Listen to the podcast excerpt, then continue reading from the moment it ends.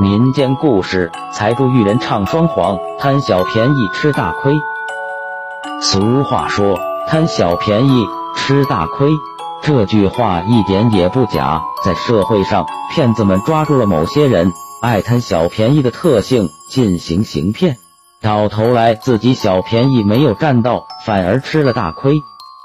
所以，对陌生人说的话，我们一定要提高警惕，以免上当受骗。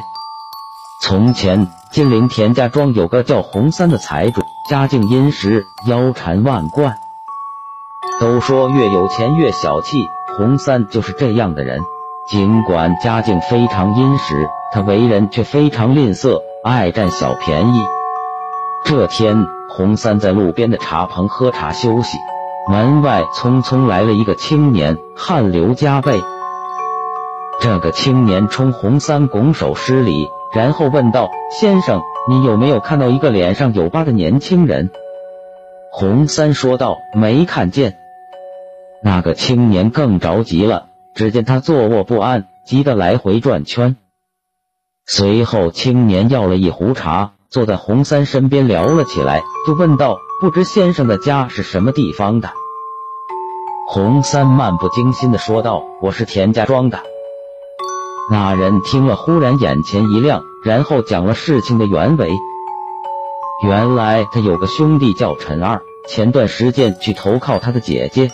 这陈二的姐姐嫁到了临县，家里开着一间打铁铺，平时都是她丈夫在那里看铺，生意一直挺红火。陈二本来是去那里当学徒的，但是他生性好玩，吃不下苦，不好好学本领，整天想着出去玩。后来，陈二偷了店铺的钱，被店主发现了。于是，姐姐的丈夫就将他赶了出去，给了他些盘缠，让他回家。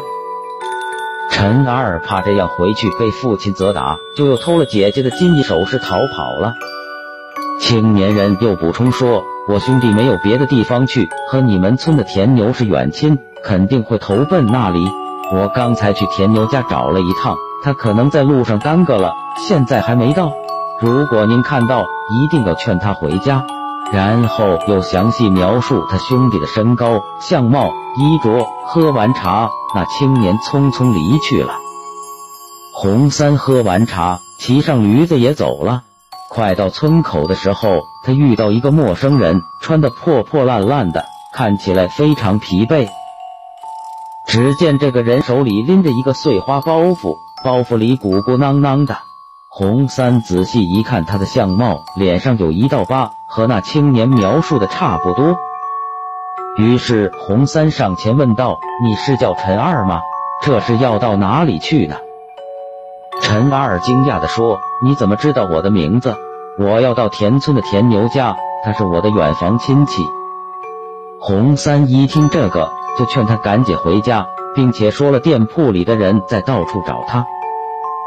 陈二听了非常害怕，说道：“我回去后肯定会被他们打死的。”说完，他打开了包袱，里面层层包裹着些金银首饰，拿出一个金戒指送给洪三，让他不要对人说自己的行踪。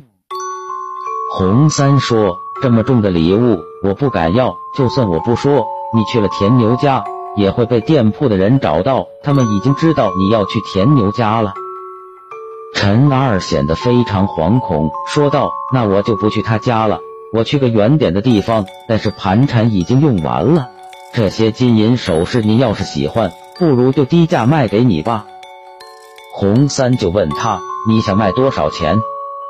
陈二说道：“昨天本来想去当铺当调，那里出价一百两银子，后来一想，这当铺老板和姐姐的公公相熟，怕他去报信，就没有卖。”不如就卖给你八十两吧。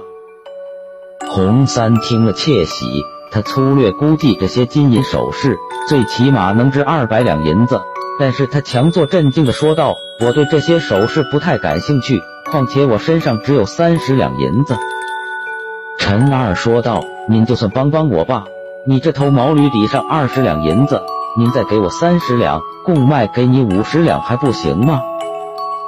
洪三假装犹豫了一会儿，说道：“就算我帮你个忙吧。”说完，把毛驴和三十两银子给了陈二。陈二骑着驴子向远方跑去了。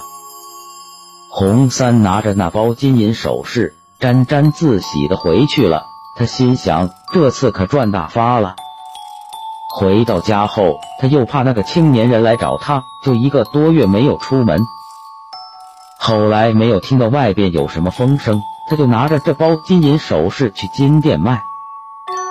那金店老板拿着这些首饰看了看，随手扔到了一边。他告诉洪三：“你这些首饰都是假的，全部是铜做的，只不过在表面镀了一层金箔。”洪三听了傻眼了，一下子坐到了地上。没想到自己这么精明的人，竟然也被人骗了。后来洪三才明白，自己是遇到唱双簧的了。这两个人是一伙的，可是这又能够怪谁呢？要怪就怪自己贪小便宜吃大亏吧。